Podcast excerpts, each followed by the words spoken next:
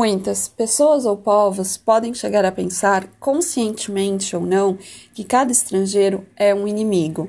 Em geral, essa convicção jaz no fundo das almas como uma infecção latente, manifesta-se apenas em ações esporádicas e não coordenadas, não fica na origem de um sistema de pensamentos. Quando isso acontece, porém, quando o dogma não enunciado se torna premissa maior de um silogismo, então, como último elo da corrente, está o campo de extermínio.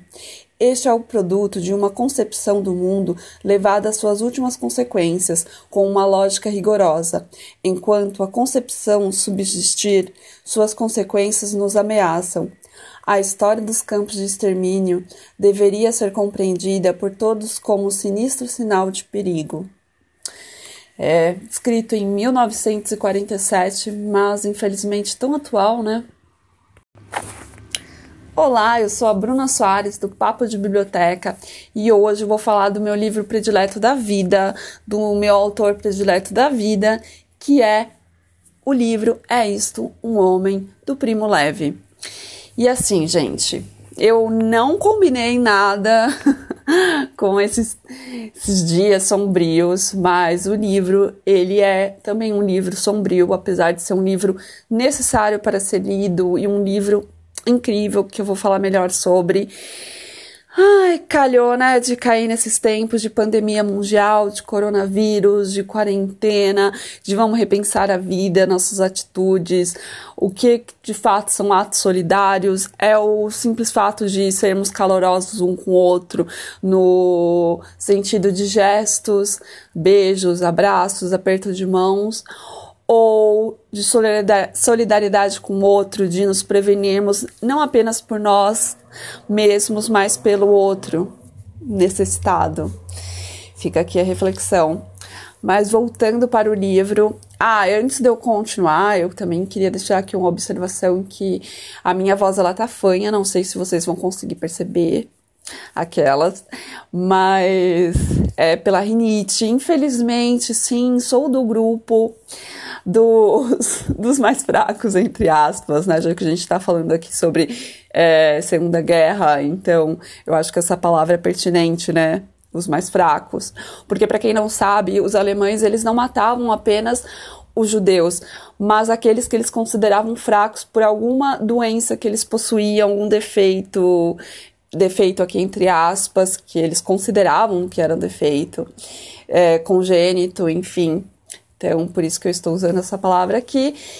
Mas para falar que sim, eu faço parte desse grupo, eu tenho rinite alérgica e eu estou com a rinite alérgica. Maravilha!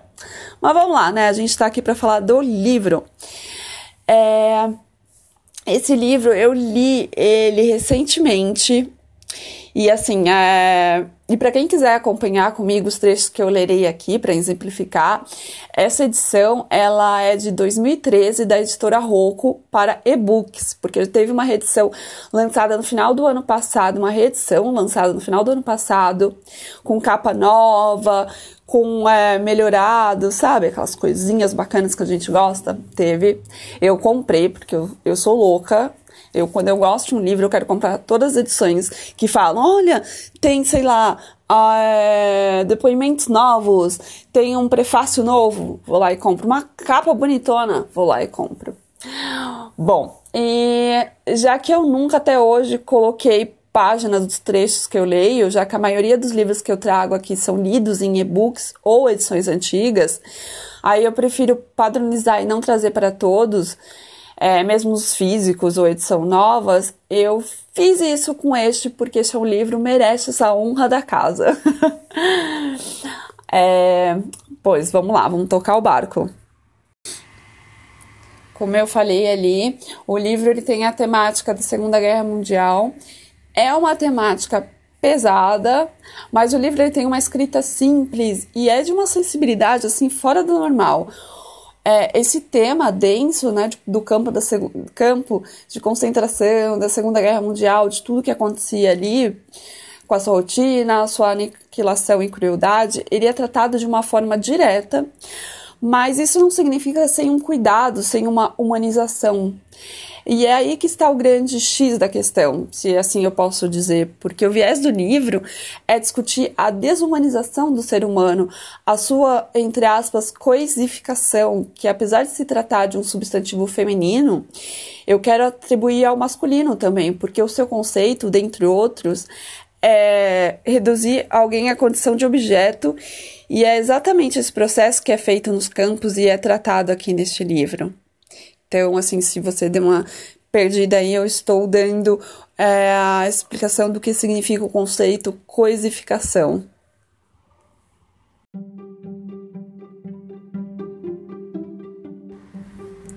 Quem foi Primo Levi? Ele foi um químico e escritor italiano e também esteve no campo de concentração de Auschwitz-Birkenau por ser judeu e perseguido pelo regime fascista que estava em vigor na Itália de sua época. E foi durante esse período, 11 meses, que ele esteve no campo que o fez escrever É Isto um Homem. Não só este livro, mas ele escreveu outros também, só que hoje eu trarei apenas o É Isto um Homem.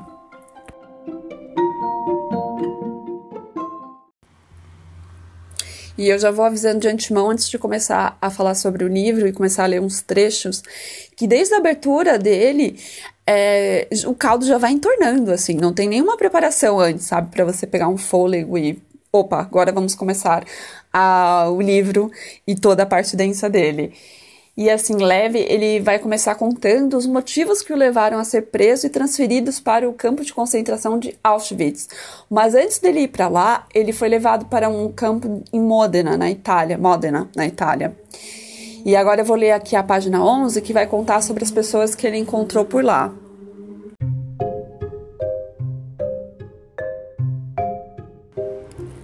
Como judeu, mandaram-me a Fossoli, perto de Modena, onde um grande campo de concentração, anteriormente destinado aos prisioneiros ingleses e americanos, eram reunidas as pessoas pertencentes às várias categorias não gratas ao governo fascista republicano. Quando lá cheguei, em fins de janeiro de 1944, os judeus italianos no campo eram 150. Poucas semanas depois, já passavam de 600. Eram, em geral, famílias inteiras detidas pelos fascistas ou pelos nazistas porque lhes faltara prudência ou porque alguém as delatara. Havia também uns poucos que se tinham apresentado espontaneamente, devido ao desespero de continuarem vivendo errantes e fugindo ou por terem ficado sem recursos algum, ou por não quererem separar-se de um parente já detido, ou ainda, absurdamente, para ficarem dentro da lei. Havia também uma centena de militares iugoslavos, além de outros estrangeiros considerados politicamente suspeitos.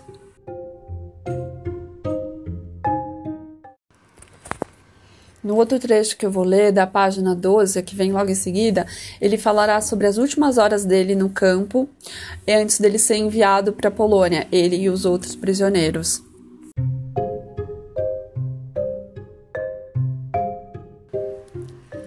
Cada um se despediu da vida da maneira que lhe era mais convincente. Uns rezaram, outros se embebedaram, mergulharam alguns em nefanda, derradeira paixão. As mães, porém, ficaram acordadas para preparar com esmero as provisões para a viagem. Deram banho nas crianças, arrumaram as malas e, ao alvorecer, o arame farpado estava cheio de roupinhas penduradas para secar. Elas não esqueceram as fraldas, os brinquedos, os travesseiros, nem todas as pequenas coisas necessárias às crianças e que as mães conhecem tão bem. Será que vocês não fariam o mesmo? Se estivessem para ser mortos amanhã, junto com seus filhos, será que hoje não, não lhes dariam de comer?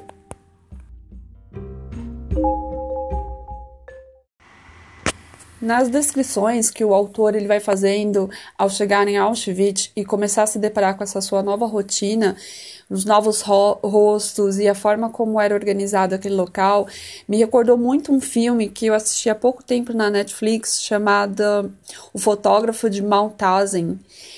Para variar, não sei pronunciar o nome, não é mesmo? Mas eu vou deixar o, é o nome bonitinho na descrição deste, deste episódio e aí vocês dão uma olhada se ainda tá na Netflix. Eu acredito que sim, porque eu assisti, acho que faz nenhum ano, mas vocês dão uma olhada porque é um livro maravilhoso, é um livro, é um filme maravilhoso e ele vai contar a história deste campo de concentração do nome que eu não soube pronunciar e que tinha como maioria os espanhóis comunistas da era de Franco. E vale muito a pena assistir o filme, porque ele é baseado em memórias desse fotógrafo e para quem leu ou lerá este livro de hoje, vai trazer uma visão de como era organizado os campos, porque se assemelhavam muito, tanto na sua estrutura como na parte do pessoal dos campos. É, os prisioneiros, como eles eram organizados ali entre hierarquias, porque existiam isso e além de mostrar também como os novos prisioneiros reagiam ao chegar nesses campos, a forma como eles socializavam, o que, que eles conversavam, a forma como eles tentavam sobreviver e manter viva a sua humanidade. Assim como vocês encontram também neste livro, É Isto um Homem. Então, eu acho muito legal dar essa contextualizada com o filme.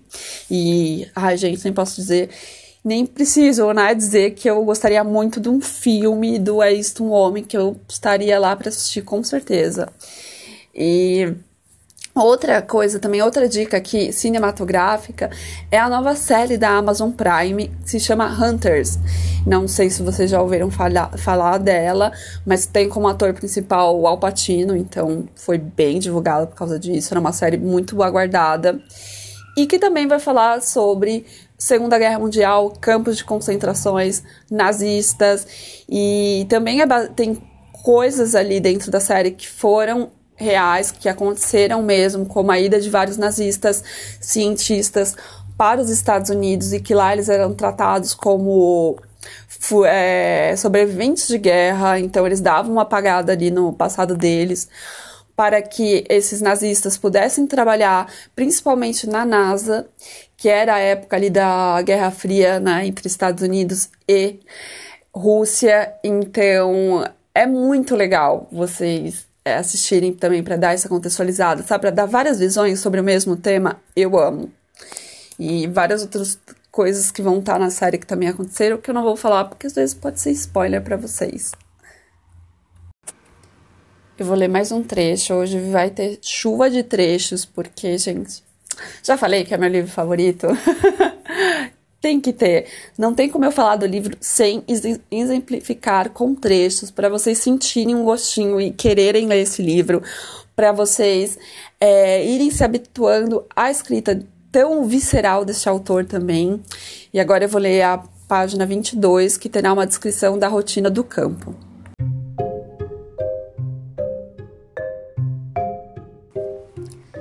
Receberemos sapatos e roupas, não, não as nossas, outros sapatos, outras roupas, igual a deles.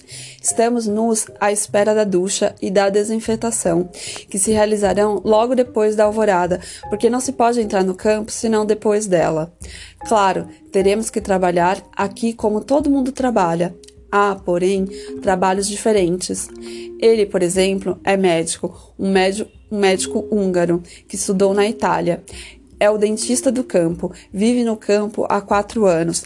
Não só neste, não. Buna existe apenas um ano e meio. Apesar de tudo, como podemos ver, ele está bem, nem está tão magro assim. Por que está no campo? É judeu como nós? Não, responde com naturalidade. Sou um criminoso. Continuamos com as perguntas. Às vezes ele ri, às vezes responde outras não. Nota-se que evita certos assuntos. Das mulheres não fala, diz que estão bem, que em breve tornaremos a vê-las. Mas como? Onde? Conta-nos outras coisas, coisas estranhas e absurdas. Talvez ele também esteja caçoando de nós. Ou talvez esteja meio louco. No campo, a gente enlouquece. Conta que todos os domingos há concertos e jogos de futebol. Diz que quem é bom boxeador tem chance de ganhar uma vaga como cozinheiro. Que quem trabalha bem recebe bônus prêmios, com os quais pode comprar tabaco e sabão.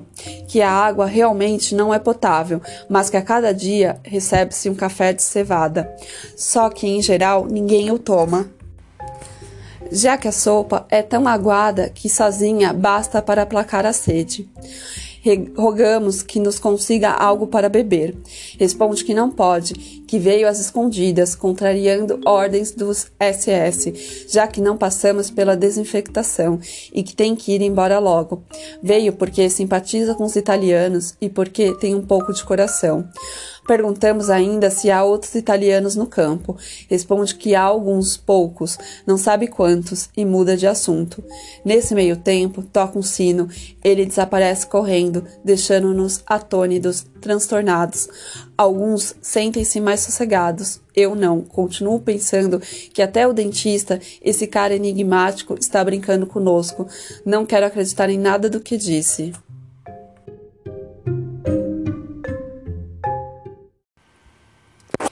E aí, ao longo do livro, também ele vai contando melhor como que é estruturado este este campo de concentração, quem são os prisioneiros, como que as instalações, como elas são, como ele conta que no campo os prisioneiros eles são divididos em três categorias: é, os criminosos, os políticos e os judeus. Todos eles vestem roupas listradas, mas os criminosos eles levam ao lado do número costurado no casaco um triângulo verde. Os políticos é um triângulo vermelho e os judeus, que formam a grande maioria, levam a estrela de Davi, vermelha e amarela. E fora os é, guardas, né? Os guardas da SS. Então, assim, é extremamente descritivo e, não tem como você não se transpor aquela realidade dele ali. E isso que me pegou mais ainda, sabe, neste livro. Eu gosto muito desses livros que me fazem esquecer o meu dia, é, quem eu sou e me transportam para essa realidade que o autor está querendo me contar, sabe? E aqui, apesar de você ser é, transferida para uma realidade tão dura, tão horrorosa, assim, tão inimaginável, é bom você saber é bom porque você repensa os seus atos, você repensa os atos dos outros, principalmente os políticos que vocês elegem, vocês, e eu me coloco também aqui os políticos que eu elejo. Então, é muito interessante a gente parar para pensar, sabe? Parar para pensar em certos discursos, certas falas que são colocadas ali como entre aspas brincadeiras, ah, mas estou brincando, não é isso que eu estava querendo dizer. Então você fica mais atento a tudo isso. E principalmente que existem muitos que defendem que não existiram esses campos de concentrações, que são invenções e tralalá. E assim, menos, né? E voltando, falando sobre a rotina, a rotina ela é pesadíssima e sem nenhuma estrutura, sem comida e sem água suficientes, os castigos são severos, é, castigos que viram assassinatos, assassinatos que viram castigos. E ele conta também que existem muitas trapaças entre os prisioneiros e roubos. Inclusive, ele mesmo, quando encontrava algum botão, um pedaço de tecido, pegava para ele e escondia dos demais, com medo de ficar sem. E esta é a forma desumana com qual eles se habituaram a viver, ou melhor, com a qual eles acharam para sobreviver a todo este horror. E algo que marcou os sobreviventes por muito tempo de, depois. O primo Leve mesmo, ele trouxe essa marca dos campos até o final da sua vida. E estes roubos aconteciam porque tudo era reacionado. Então, cada um tinha sua colher, tinha um botão e outras coisas que vocês vão entrar em contato quando lerem. E se eles perdessem, ou então se a roupa rasgasse, é, eles tinham que, assim, dar de 20 para repor, porque eles não poderiam aparecer maltrapilhos, eles não poderiam comer com as mãos, então eles precisavam dessa colher, senão eles não poderiam comer. Então, além de tudo, tinha essa disciplina bizarra que os alemães colocavam para os seus prisioneiros de estarem bem alinhados, de estarem limpos, sabe lá Deus como eles conseguiam estar limpos com a água nojenta, mas enfim, com, né, com zero é, higiene de fato, mas existia todas essas coisas, então eles acabavam cometendo esses atos com atos contra pessoas, contra outros prisioneiros que estavam no mesmo limbo que eles.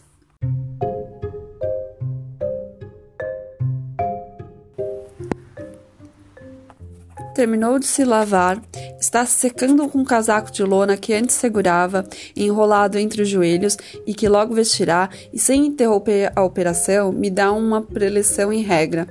Já esqueci, e o lamento, suas palavras diretas e claras, as palavras do ex-sargento Sterlauf, do exército austro-húngaro, cruz de ferro da Primeira Guerra Mundial.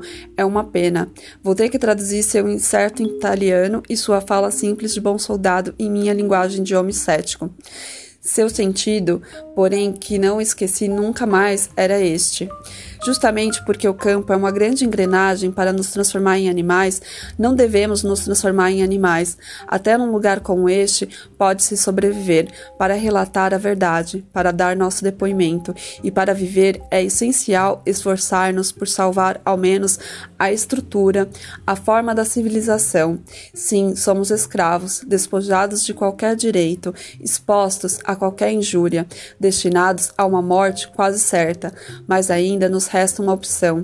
Devemos nos esforçar por defendê-la a todo custo, justamente porque é a última, a opção de recusar nosso consentimento. Portanto, devemos nos lavar sim, ainda que sem sabão, com essa água suja e usando o casaco como toalha, devemos engraxar os sapatos, não porque assim reza o regulamento, e sim por dignidade e alinho. Devemos marchar eretos, sem arrastar os pés, não em homenagem à disciplina prusiana, e sim para continuarmos vivos, para não começarmos a morrer.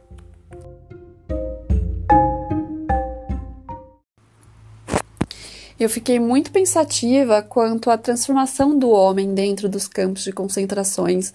Todos estão ali com o mesmo intuito, apesar de serem de países diferentes, falarem línguas diferentes, mas todos são condenados à mesma pena e ao mesmo maus, maus aos mesmos maus tratos, e apesar disso, existem as inimizades, aquelas que se acham por um motivo ou outro e porque um se achou melhor do que o outro, porque um roubou um negócio do outro. São poucos aqueles que conservam sua compaixão acima da sua própria sobrevivência.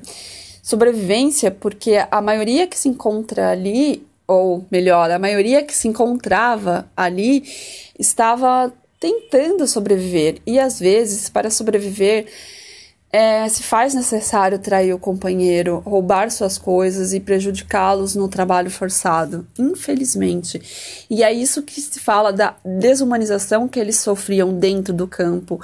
Não apenas é, lhe tirando as suas coisas, lhe tirando o seu nome, te dando um número, é, raspando seus cabelos e te dando é, uma vida indigna mas por fazer com que os seus atos morais sejam totalmente destruídos pela, pelo simples fato de sobreviverem.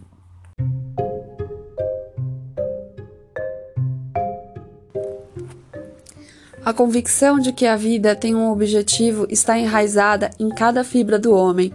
É uma característica da substância humana. Os homens livres dão a esse objetivo vários nomes e muitos pensam e discutem quanto à sua natureza. Para nós, a questão é mais simples. Hoje e aqui, o nosso objetivo é aguentarmos até a primavera. No momento, não pensamos em outra coisa. Depois desse objetivo, não há, por enquanto, outro. De manhã, quando quando, formados na Praça da Chamada, esperamos longamente pela hora de irmos ao trabalho, e cada sopro de vento penetra por baixo da roupa e correm arrepios por nossos corpos indefesos, e tudo ao redor é de cor cinza, e nós também somos cinzentos. De manhã, quando ainda está escuro, todos esquadrinhamos o céu ao nascente, à espera dos primeiros sinais da primavera. E cada dia comenta-se o levantar do sol hoje um pouco antes do que ontem, hoje um pouco mais quente. Em dois meses, num mês, o frio abrandará, teremos um inimigo a menos. Hoje, pela primeira vez, o sol nasceu vivo e nítido por cima do horizonte de lama. É um sol polonês, frio, branco e longínquo. Esquenta apenas a pele, mas quando se libertou das últimas brumas, um sussurro correu pela nossa pálida multidão, e quando eu também senti sua trepidez através da roupa, compreendi como é que se pode adorar o sol. Ao nosso lado está um grupo de gregos. esses admiráveis e terríveis judeus Salonique, teimosos, ladrões, ferozes e solitários, tão decididos a continuar vivendo e tão implacáveis na luta pela vida.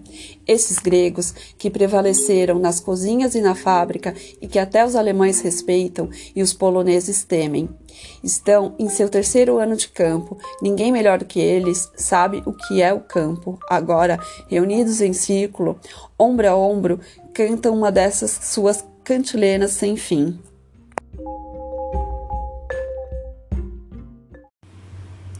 O trecho que eu acabei de ler, desculpa, eu não coloquei a página, né? A página 67. É, e para não me alongar mais aqui, assim, eu adoraria ficar aqui umas quatro horas falando sobre esse livro, comentando. Gostaria de falar, de fato, com vocês, ter uma conversa para saber o que, que, vocês acharam daqueles que já leram, se ficaram interessados em lerem. É, mas, né, a gente tem um tempinho aqui cronometrado. Então, é, eu acho que eu dei uma visão do que é o livro para vocês e que vai ser assim o livro inteiro, esses relatos viscerais de toda essa rotina do campo, como que o autor estava se sentindo, como que foi a transformação dele desde o dia que ele entrou até o dia que ele saiu do campo, quando teve a libertação pelos russos, né, os soviéticos, que não é um spoiler, quem né, acho que 99% sabe da história da Segunda Guerra Mundial e sabe que muitos dos campos foram libertos pelos soviéticos. E então vai ter essa rotina com os moradores, a hierarquia, a posição dos alojamentos, as trocas que eles faziam de coisas, como que era, como que os prisioneiros eram alocados para trabalharem, quem ia trabalhar com quê, quem ia ser dupla de quem, como que era essa dupla, é, como que eles falavam com essas 300 línguas dentro do campo de concentração, enfim. E fora, assim, o que mais interessante, o que mais me pegou e o que diferenciou para mim de outros livros que eu já li sobre a Segunda Guerra Mundial e que me fez com que eu pensasse que se aproxima muito do livro da Anne Frank, né, o Diário de Anne Frank, que é a análise psicológica dos prisioneiros. O Primo Levi ele tem uma maestria para entender o psicológico das pessoas, assim, que você fica, gente, mentira que ele era químico. Mas, assim, não que um químico não pudesse ter isso, não que uma pessoa, sei lá, qualquer profissão não pudesse ter essa sensibilidade de entender o humano, de entender as emoções. Mas a forma como ele vai falando, gente, parece que o cara estudava psicologia.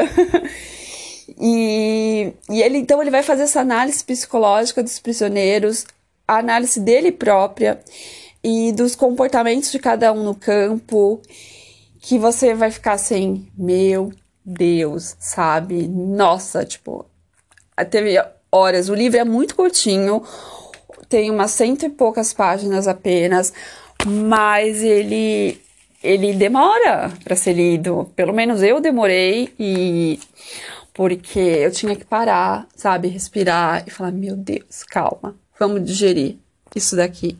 Aí depois eu voltava. Ou então eu ficava assim, tão, sabe, não tô entendendo, calma, vou ler de novo, sabe, porque é, é tão surreal que, que o livro que eu deveria ter terminado, sei lá, em duas, três semanas, eu demorei acho que um mês e pouco, sabe? E é isso. Eu vou deixar então vocês com essa indicação maravilhosa, Isto um Homem, Primo Leve, para esses tempos obscuros, esses tempos que a gente só nos resta ter esperança, fazermos a nossa parte para que ele passe o mais rápido possível nós, poder, nós possamos voltar às nossas vidas normalmente e, e assim, eu acho que ninguém mais será o mesmo depois de tudo isso, porque é uma coisa, nossa, é uma coisa totalmente diferente, nos pegou de surpresa. Quem imaginaria em final de 2019, que já não foi um ano fácil, que em 2020 logo no começo nós teríamos isso para enfrentar. Então eu acredito que vai vão haver transformações é, nas pessoas, nas formas de se relacionarem e de refletirem, de olharem a vida e o mundo como um todo. E eu acredito que positivamente, quero acreditar que positivamente também. Enfim, eu acho que esse livro tem tudo a ver com reflexões sobre o, a vida humana, sobre as coisas que nós fazemos, nossas atitudes e os reflexos e as consequências delas. E é um puta de um companheirão. Opa, desculpa pelo palavrão. Companheirão aí nessas horas vagas que a gente não pode estar socializando. Então, fica a dica. E é isso por hoje. Eu vou ficando por aqui. Eu espero que vocês tenham gostado. Então, até a próxima leitura, até a próxima discussão literária.